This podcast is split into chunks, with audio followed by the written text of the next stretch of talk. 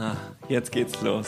Einen wunderschönen guten Tag, lieber Philipp. Du Ein siehst ganz fantastisch aus mit diesem weißen Hemd, hochgekrempelt. Du bist in Anpackermodus, das sehe ich. Ja. Du bist da wieder.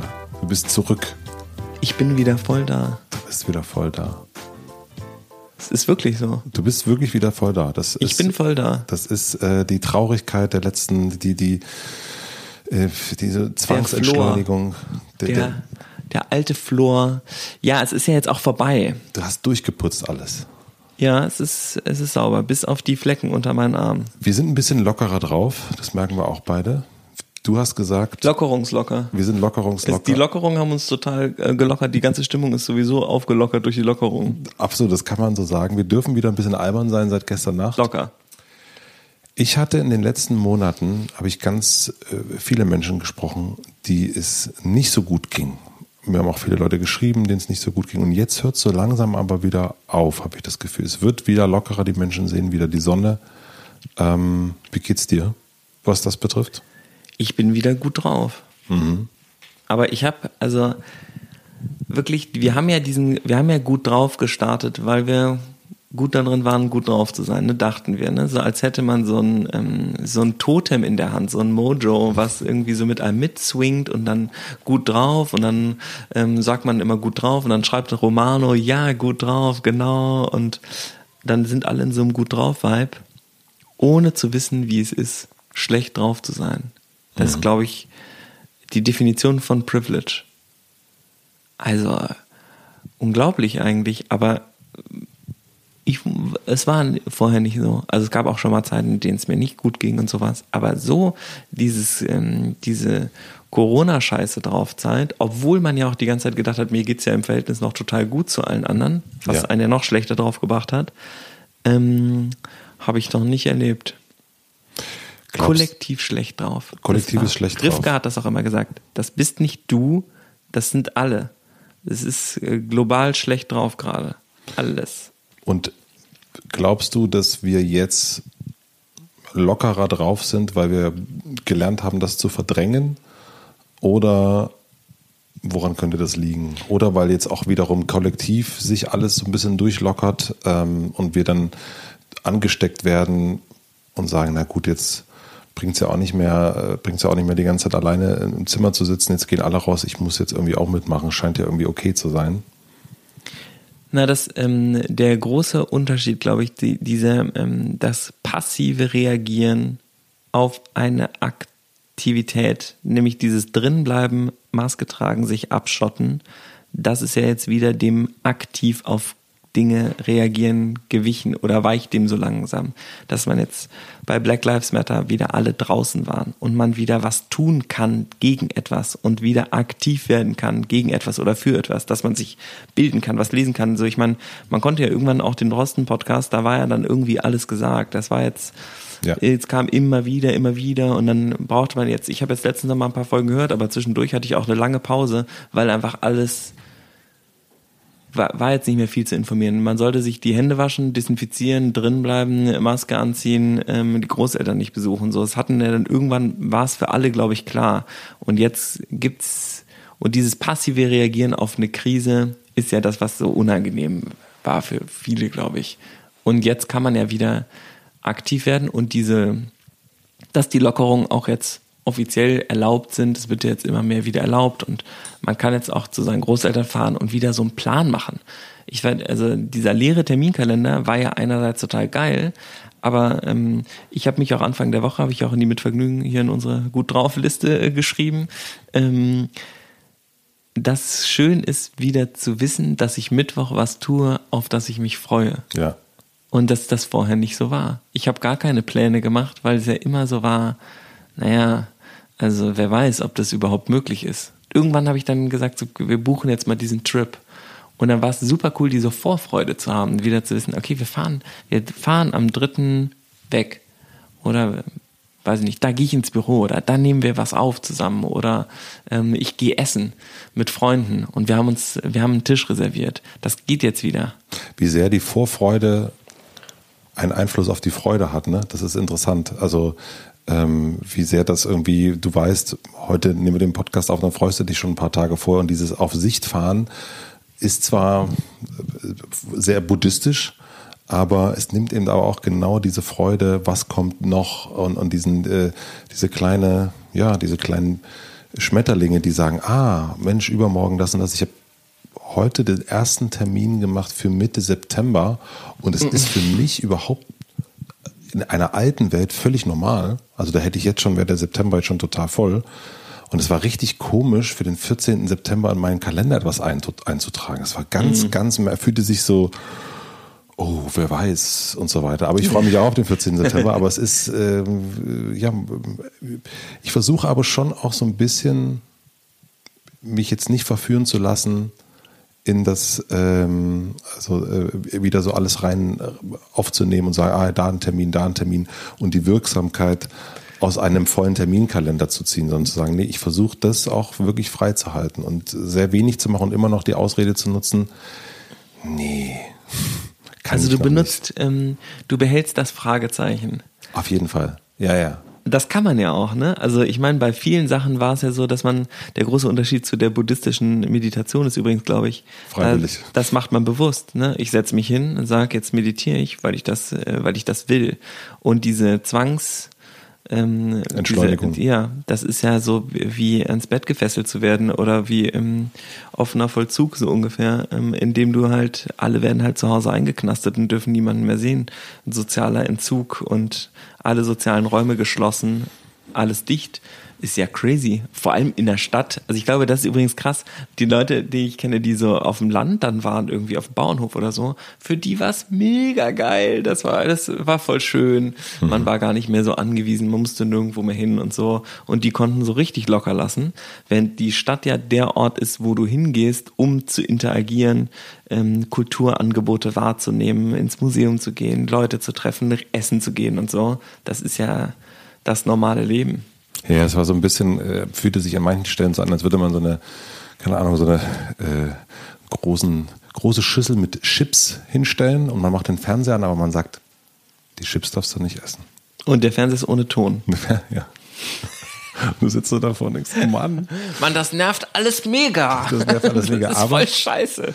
Aber ich habe äh, auch gemerkt, dass dieses ähm, auf dem Sofa sitzen, um bei dem Bild zu bleiben, dass das ganz schön verführerisch ist und ich verstehe so ein bisschen diese ähm, Lethargie, die damit einhergeht. Und vielleicht kennst du das auch, wenn man so eine ganze Zeit gelegen hat, weil man vielleicht krank war und dann wieder aufsteht, dass der Kreislauf erstmal so ein bisschen mhm. braucht, um in die Gänge zu kommen. Und, und durch dieses Aufstehen und immer wieder Aufstehen entsteht ja wieder eine neue Energie eigentlich. Und jetzt, ich merke auch wieder, das ist ich habe jetzt durch die Lockerung und durch das wieder, das ist ja, als wir uns das letzte Mal gesehen haben, war es ja voll unnormal, dass wir uns sehen. Jetzt ist es schon normaler. Und ich habe aber auch wieder das Gefühl, dass ich wieder ein bisschen beschleunigter unterwegs bin. Also dass auch wieder ein bisschen mehr passiert. Also dass ich auch nicht so angestrengt bin vom Aufstehen schon allein, wie das so ist, wenn man irgendwie krank war, sondern irgendwie stehe jetzt wieder schneller auf. Ich komme auch morgens wieder schneller aus dem Bett raus als, mhm. als von einem Monat ungefähr. Also ich habe auch, mich hat das schon auch diese Lethargie auch ganz schön gepackt, muss ich sagen.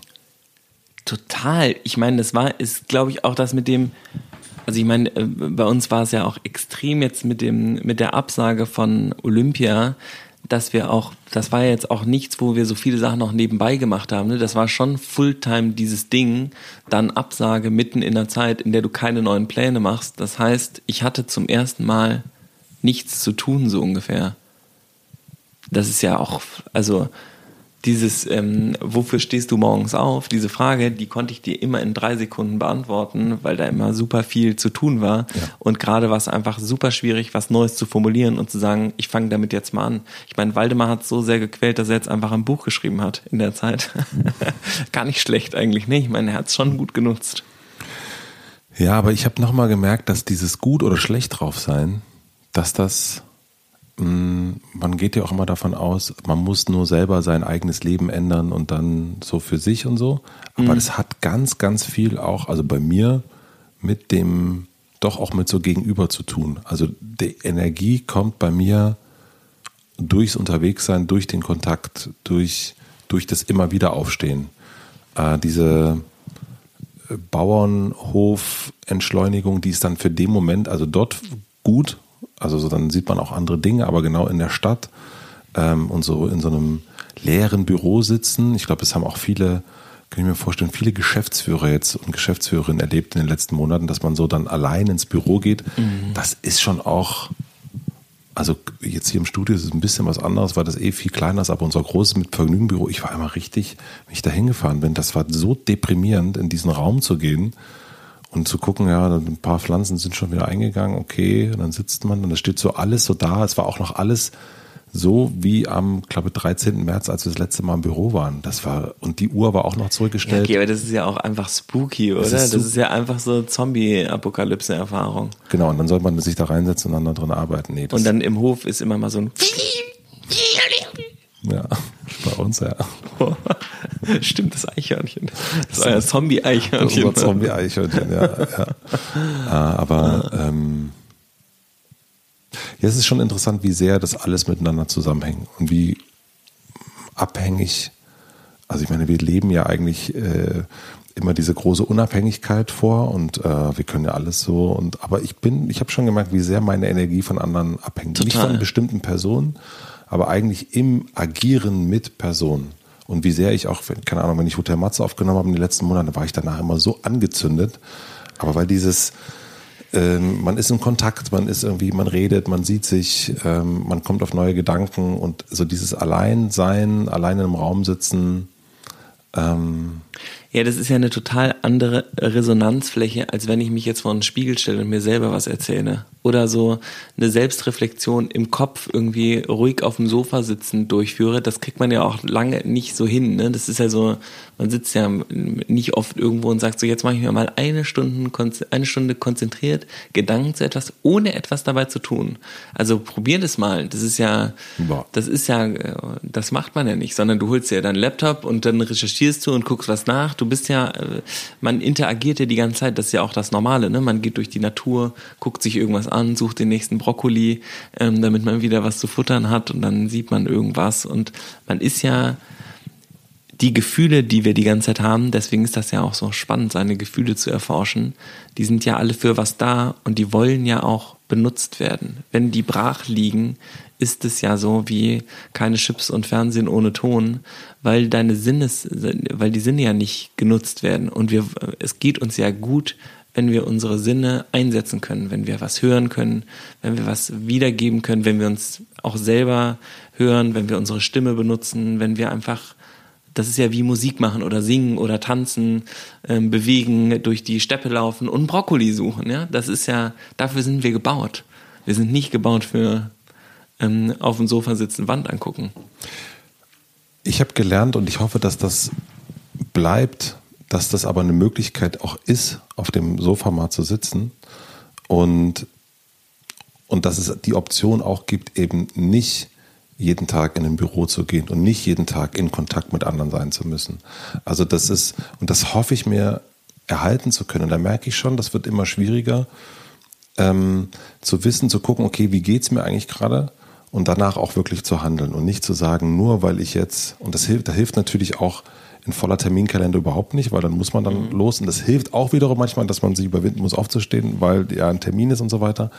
Aber auch so die Optionen, die Corona uns geschenkt hat, dass wir die auch weiter nutzen. Und das wird ich, also jeden Tag merke ich, dass es wiederum ein bisschen schwieriger wird. Ich merke das auch bei uns im Team.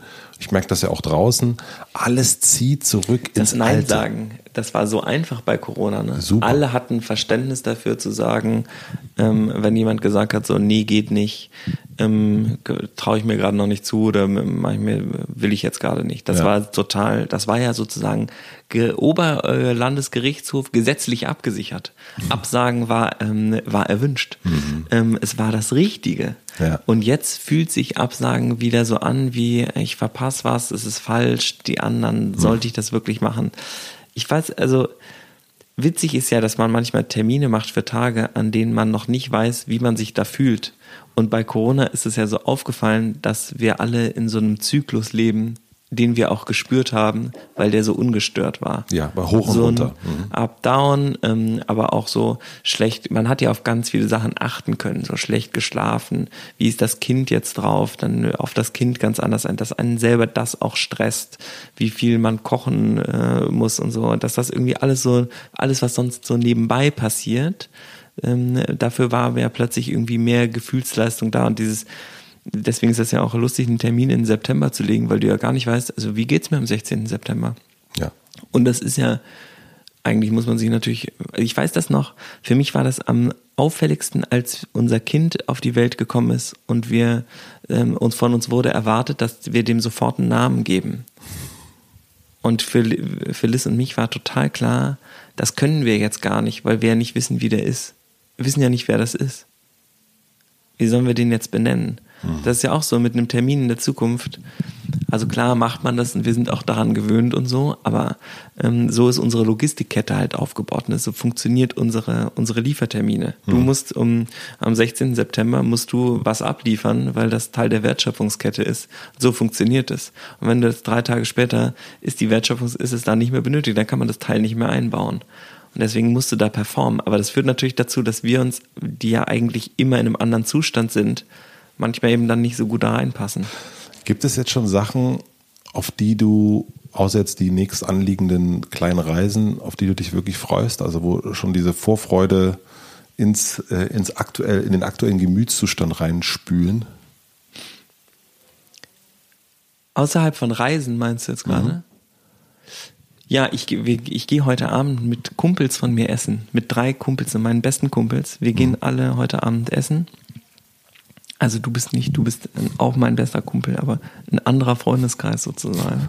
aber dieser eine, das ist so ein Ilmenau-Freundeskreis, so, wo ich studiert habe, da haben wir uns alle kennengelernt und wir gehen alle zusammen heute Abend ins 893 Riotai. Da Wow. habe ich richtig Bock drauf. Und gibt es schon Dinge für dich, also ich habe ja schon von September gesprochen, ich meinte eher das, also gibt es so Dinge, die, keine Ahnung, In der Zukunft, die wirklich Zukunft im September habe ich frei. Ah, siehst du, Im September bin ich auf der Finca ohne Strom auf Ibiza, wo der Stein ist? wo der Stein ist. Der Stein. Ibiza, der Stein. Der Stein. Der Stein von IYY. Nee, ich erinnere mich an. Boah, weißt du, wie vielen Leuten ich die Geschichte erzählt habe? Wollen wir die erzählen? Das ist die beste Geschichte, Matze. Die- das ist wirklich so eine super Geschichte. Die müssen wir kurz erzählen. Soll ich sie erzählen? Ja, du, also es ist, ich, Nee, du hast sie, dein Kumpel hat sie erlebt. Wie war das? Der hat dich angerufen und dir das dann erzählt. nein, oder? wir haben uns ähm, neulich äh, eine kleine Runde zum Feierabend saßen wir zufällig ein paar Menschen zusammen. Ich glaube, es waren fünf oder so. Und es ging um die Frage, welche berühmte Persönlichkeit man schon getroffen hat im Leben. Und da sagte einer von den Fünfen, sagte, er hat Ai Weiwei mal getroffen. Zufällig, ich weiß nicht mehr, wo es war, aber hier in Berlin. Und er sagte zu ihm, du bist doch Ai Weiwei. Und Ai Weiwei sagte, ja. Und damit war das Gespräch erstmal beendet. Und dann rief Ai Weiwei nochmal zu, ey. Und dann drehte sich der Bekannte um. Ai Weiwei nahm einen Stein vom Boden und hat ihn den gegeben. Und das war's. Dann gingen sie auseinander. Boah, ich liebe das.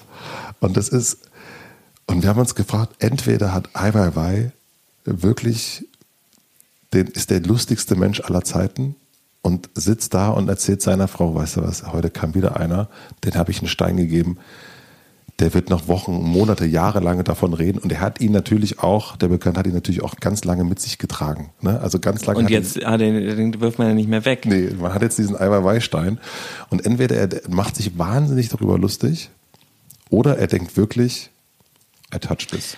Also, ich musste ja nicht- die wir reden- Geschichte ja. vielen Leuten jetzt erzählen, ähm, weil ich finde, dass es, es gibt ja manchmal so Geschichten, ich habe auch letztens mal für diesen Mentor-Verlag so eine Geschichte vorgelesen von Douglas Adams, diese Geschichte mit dem Keks, die habe ich dir auch mal Ja. geschickt. Das ist so eine komplett runde Geschichte, die Ja. so einen weirden Twister noch hat. Man kann voll darüber nachdenken. Wobei bei der IYY-Geschichte ja das Geile ist, dass nicht klar ist, was, also man weiß jetzt nicht, was dein Kumpel weiter damit macht und man weiß nicht, was IYY sich dabei gedacht hat.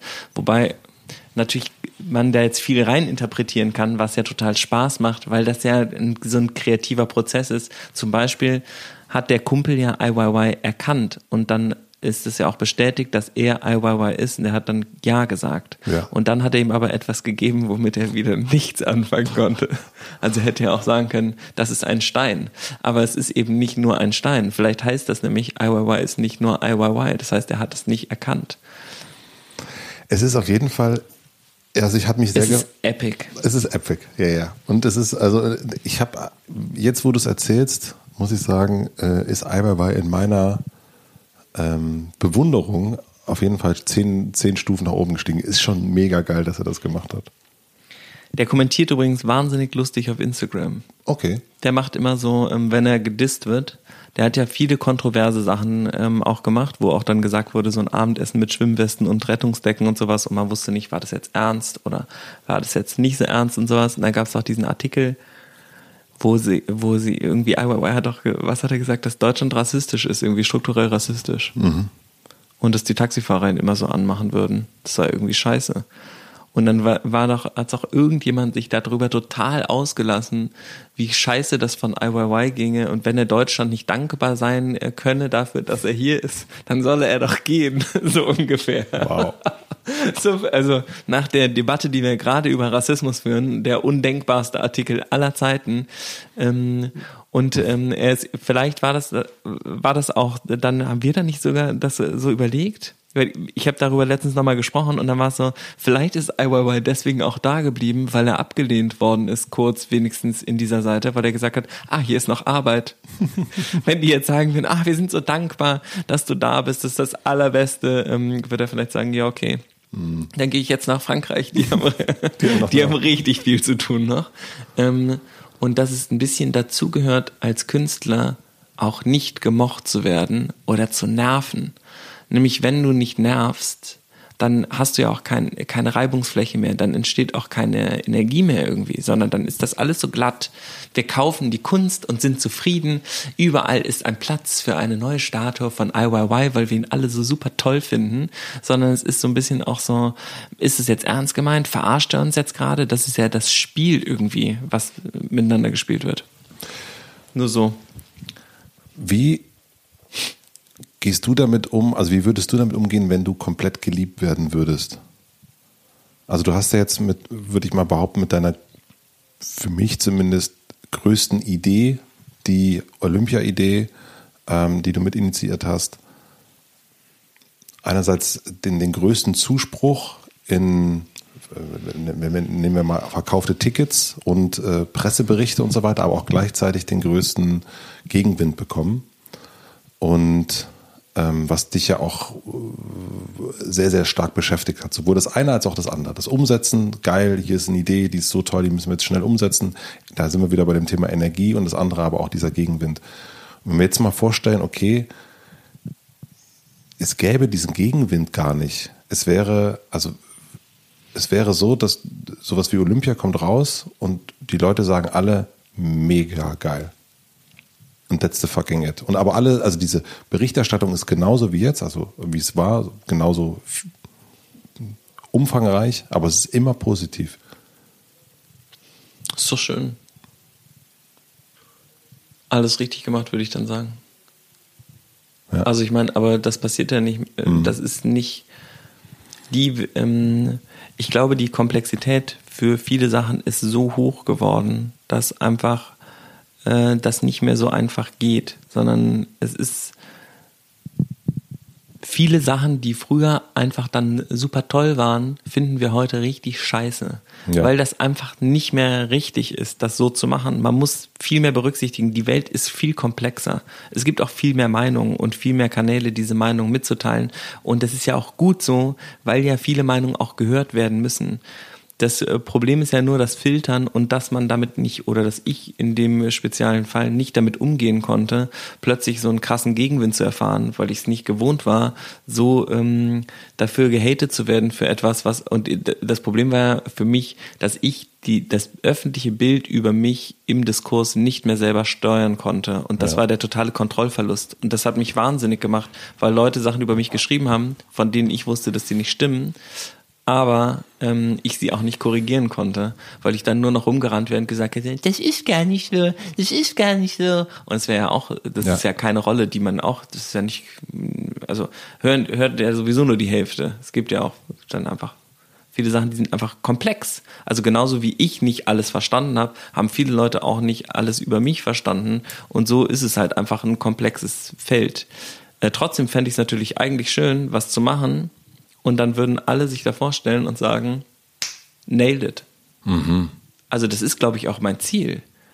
Wenn ich jetzt was Neues entwickle, ich weiß natürlich, man sagt ja immer so, ja, man kann es in nicht allen recht machen und so, das ist ja so von vornherein traurig darüber sein. Aber wenn ich was starte, dann tue ich das ja schon mit dem Anspruch, etwas zu machen, was alle jetzt gut finden, die ich vielleicht gu- gut, wenn die ähm, die AfD jetzt Kacke findet, was ich mache oder so, das ist mir egal, weil ich deren, aber den Leuten, für die Leute etwas zu tun, was ihnen gefällt, die mir wichtig sind, so ungefähr. Das möchte ich ja schon. Und es war ja bei Olympia so, dass auch Leute, die mir eigentlich wichtig sind, das nicht gut fanden. Oder Teile davon. Ich glaube, dass für ganz viele Menschen, die irgendwas produzieren, ob das jetzt ein Buch, ein Song oder, oder ein Olympiastadion vollmachen Event ist, dass diese Reibung eigentlich dazu führt, dass wieder Neues entsteht. Ja, das kann natürlich voll sein. Wobei die, ich bin mir nicht sicher, ob die so bewusst gewählt wird auf diese Reibung. Also ähm, es gibt natürlich Leute, die bewusst zynisch oder b- die bewusst provozieren oder bewusst anecken wollen und äh, kontroverse Entscheidungen treffen, um Reibung auszulösen. Aber diese, die Absicht dahinter ist ja oft auch nicht gut. Aber meinst du nicht, dass, nicht. dass man vielleicht auch so gepolt ist, dass man genau auf diese Reibung guckt, weil also gar nicht fast schon unterbewusst, um sich da Benzin abzuholen, dass das sein könnte. Also es ist ja schon interessant, dass alle negativen Kommentare viel, viel lauter immer für einen sind als die positiven. Also jede, wenn ich bei Apple in die Kommentare gucke und da ist einer dabei, der sagt, hm, das ist aber doofe Fragen, dann nervt mich der eine viel mehr als die 20 Ja, aber positiven. die, ähm, das, es geht ja darum, was man selber tun würde. Und die, ähm, du, du merkst ja auch, dass du führst ja jetzt auch keine besonders bissigen Arschloch-Interviews, obwohl du damit natürlich einen kurzfristigen krassen Erfolg haben könntest. Wahrscheinlich, wenn du dafür bekannt werden würdest, dass du jemanden mal in einem Interview mal so richtig zersägt hast. Ja. Du hast diesen Schutzraum einfach genommen und du bist ganz locker eingestiegen und dann hast du ein paar Fragen gestellt, von denen, die vielleicht auch alle Leute total interessieren. Aber eigentlich ist das ja nicht, das könntest du ja auch machen, aber du tust das ja auch nicht. Du willst ja ein schönes Gespräch auch nachher haben, was für alle schön ist, inklusive deiner Protagonistin. Ähm, Und das ist, glaube ich, schon eine Entscheidung, wie man arbeitet. Und meine äh, Entscheidung ist schon da so, dass ich was produziere, von dem ich möchte, dass den Leuten das gefällt. Und man kann sich sicherlich auch daran reiben an manchen Stellen von den Sachen, die ich mache, aber oder über was nachdenken oder so. Ähm, Und wir machen manchmal, weiß ich nicht, fuck vegan, ja. Das tut aber ja auch keinem weh.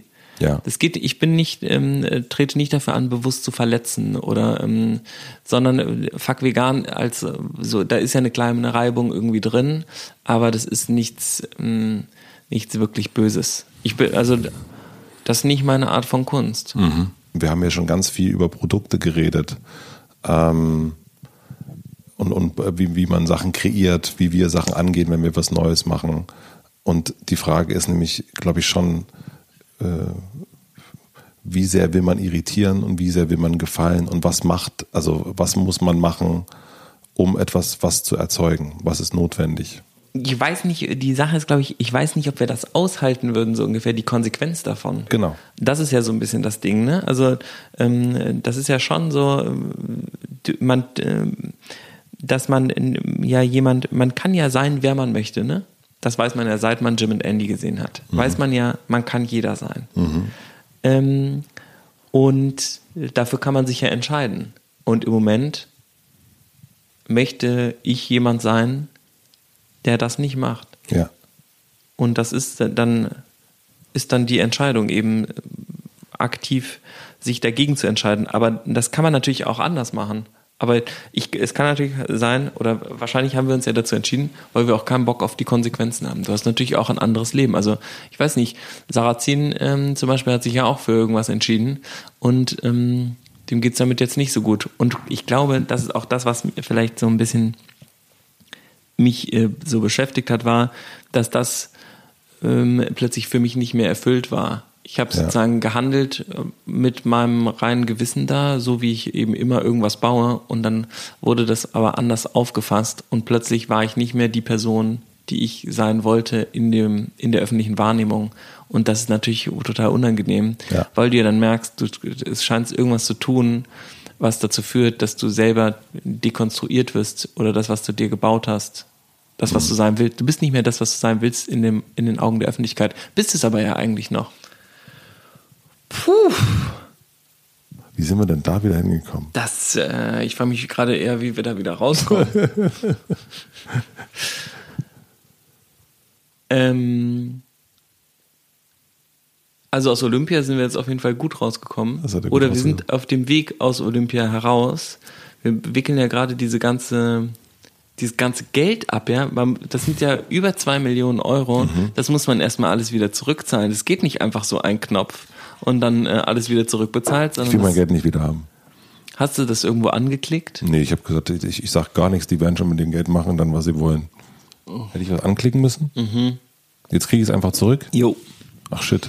Ja, das haben wohl ein paar Leute gedacht. Trotzdem haben 30, fast 30 Prozent, nee, 30 Prozent der Leute, die sich gemeldet haben, also eine halbe Million ist äh, gespendet worden. Ach Mann, das tut mir leid. Richtig crazy. Wieso tut dir das leid? Na, das hätte ich dann natürlich auch machen wollen. Ich dachte, ich, ich Ach dachte, so, meinst du, es, wäre dann- es hätte eine Million werden können, ne? Ja. ich bin einer der Großspender gewesen. Ja, hier jetzt die offizielle Liste. Ähm, die Großspender. Es waren Matze Hielscher, Stefanie Hielscher, Pietekowski, Pierre Tukowski. Ich selber habe auch dreimal reingelegt. Susanne Hoffmann, Ich habe tatsächlich, äh, mega witzig, ich habe ein eigenes Ticket gekauft, habe ich dann gesehen. Auch gut. Ich habe nur ein Ticket ich gekauft. habe zwei gekauft. Ich habe das mit klimaneutral gekauft und so für 32,64 oder so. Und habe das jetzt gespendet. Und man konnte ähm, für mehrere Organisationen, die wurden dann auch gewotet und so. Und äh, German Zero, Abstimmung 21 und ähm, Expedition Grundeinkommen haben zusammen 500.000 Euro bekommen.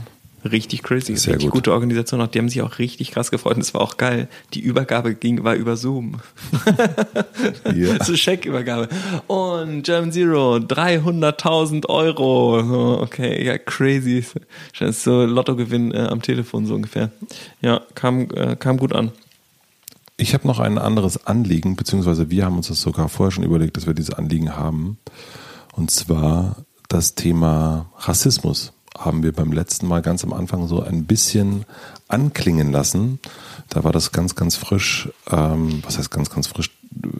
Da war es frisch, äh, wieder frisch in den Medien angekommen und in der Welt. Und jetzt ist es ja aber, jetzt bleibt es ja gerade frisch, ne? Es Ja. bleibt draußen, was ja super ist. Ja. Und diesmal musst du, also ich habe ja die Ai Weiwei Geschichte erzählt, ähm, diesmal musst du die andere Geschichte erzählen, ähm, die, die auch einen offenen Ausgang jetzt noch hat, aber vielleicht könnt ihr, liebe HörerInnen, ein bisschen mithelfen. Das wäre eigentlich ganz cool.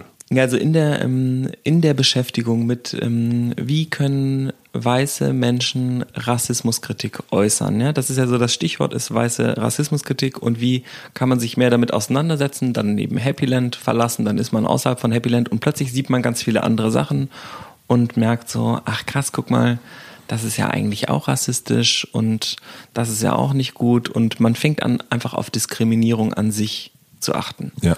Und ähm, eine Freundin hat mir geschrieben, ähm, die ist Deutsche, wohnt in einer deutschen Großstadt, ähm, dass sie mit ihrer Familie verreisen wolle und ähm, ob ich einen Ort auf dem Land kennen würde, wo sie mit ihrer Familie hinfahren könne, ohne komisch angeguckt zu werden.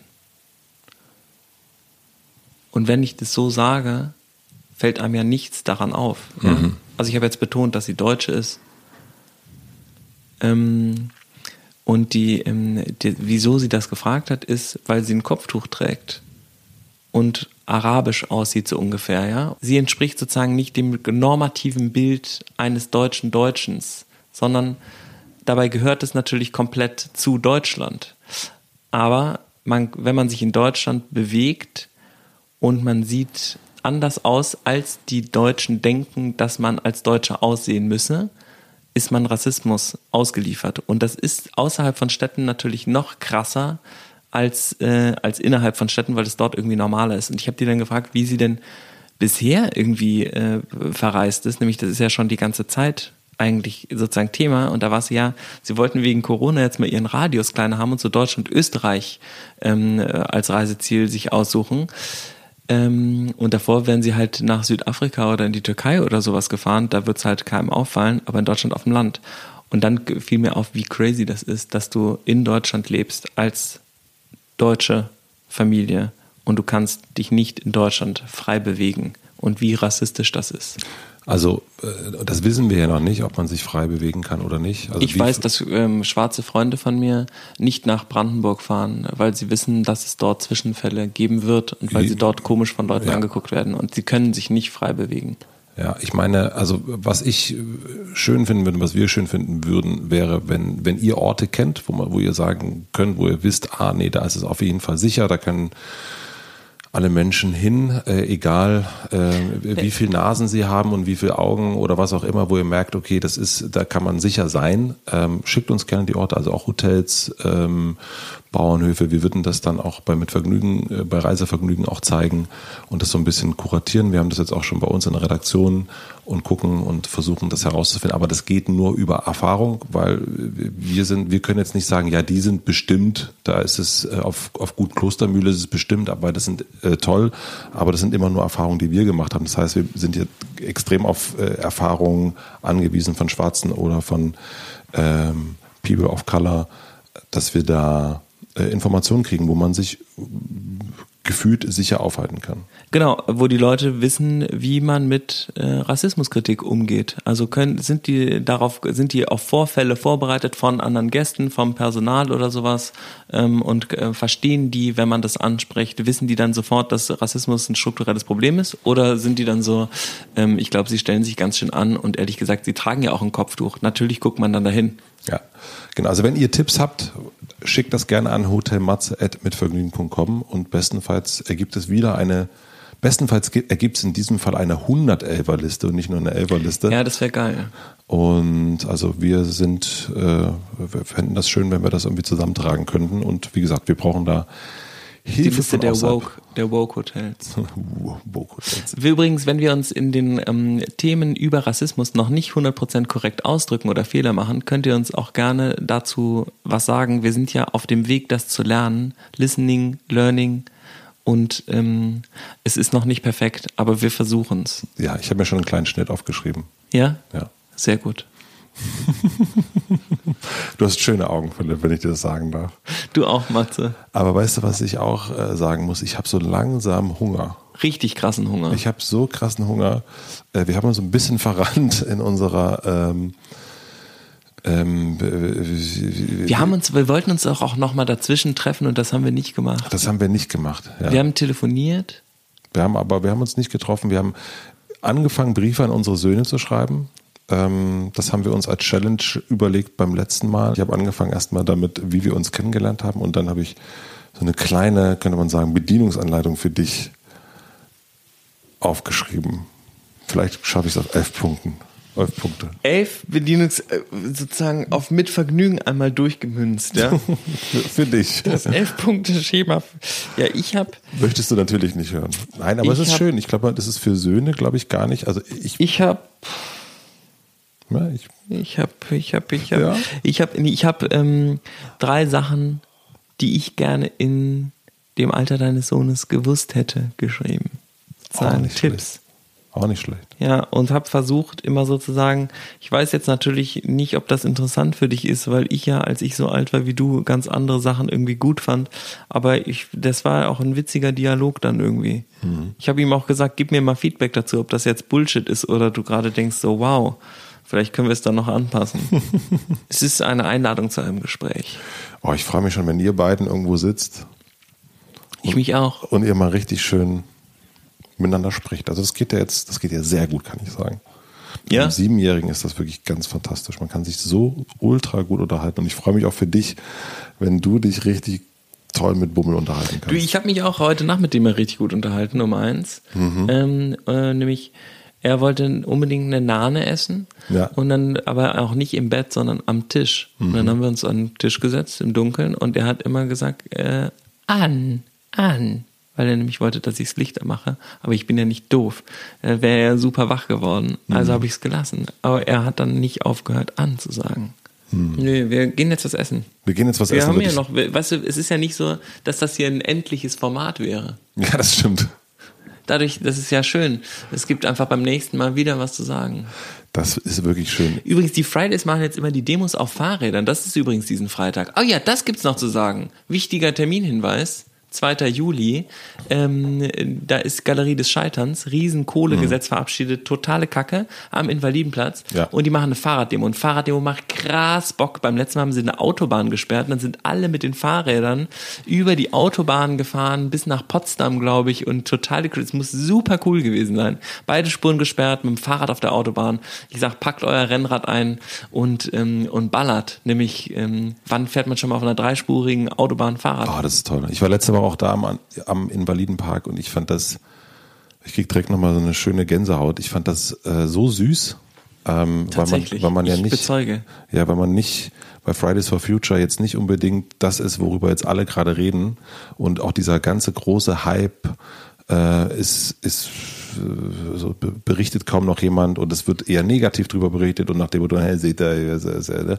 und ich fand das so toll, wie da jetzt nicht 20.000 Leute, sondern es, glaube ich, waren so 100, 150 Leute, Kids, wie die da standen, immer noch voller Energie, äh, wie die da Bock hatten, wie die da alle, im Gegensatz zu ganz, ganz vielen anderen Erwachsenen, alle Mundschutz getragen haben, alle auf Abstand bedacht waren, alle sich nicht umarmt haben, sondern irgendwie immer schön mit dem Ellbogen oder mit dem Fuß oder so. Also es war, Die meinen das fucking ernst. die meinen das so ernst und das war, das war so, ich stand da da und mir, also ich, ich fand das wirklich so, so süß und ich, ähm, ähm, süß trifft's auch wirklich, weil ich das, ähm, ich, Würde ich nicht so nennen, weil das ist eigentlich, ähm, das, was die hier haben, ist eine moralisch reine Forderung. Ja. Und das, ähm, das ist nicht zu verniedlichen eigentlich, nämlich, äh, weil die, also ich verstehe, was du meinst, weil das ja auch wirklich irgendwie so rührend Das ist ist. total sowas, rührend. Also- aber es ist eigentlich total dramatisch. genau. Weil es nämlich immer noch nicht, also dieses, ähm, das nicht komplett ernst nehmen unserer nachfolgenden Generation ist eine Katastrophe für die Menschheit. Ja. Weil wir nicht, wenn wir, also wenn unsere ähm, äh, aufsichtshabenden Politikerinnen nicht mehr zuhören und den Kids mehr zuhören, dann ähm, werden sie nie wissen, was wir wirklich tun müssen. Und die Kids wissen es ja. Ja. Also es ist ja, es gibt ja viele Sachen dort und das, was ähm, entschieden wird und das, wonach gehandelt wird, ist nicht das, was getan werden muss. Ja, das stimmt. Also süß trifft's nicht richtig, aber es ist, ähm, Ich weiß, dass du das lieb gemeint hast. Ja. Ich wollte jetzt nur gerade streng sein, weil ich so wichtig finde, dass die fucking ernst genommen werden. absolut. Also Fahrrad. Das ist süß. Du, äh, also nein, du bist süß. Fahrrad, Freitag, 2. Juli, alle dahin. Aus, aus, Aus, aus, aus, aus. Kann er noch nicht. Kann nur an und auf. Der Unterschied zwischen an und auf gar nicht so einfach. Beim nächsten Mal werden wir erfahren, ob sich das verbessert hat. Na, nee. Na, ne. Na, nee. Wohin gehen wir essen? Irgendwo, wo es einen guten Affi-Saft gibt. Tschüss, tschüss. Tschüss.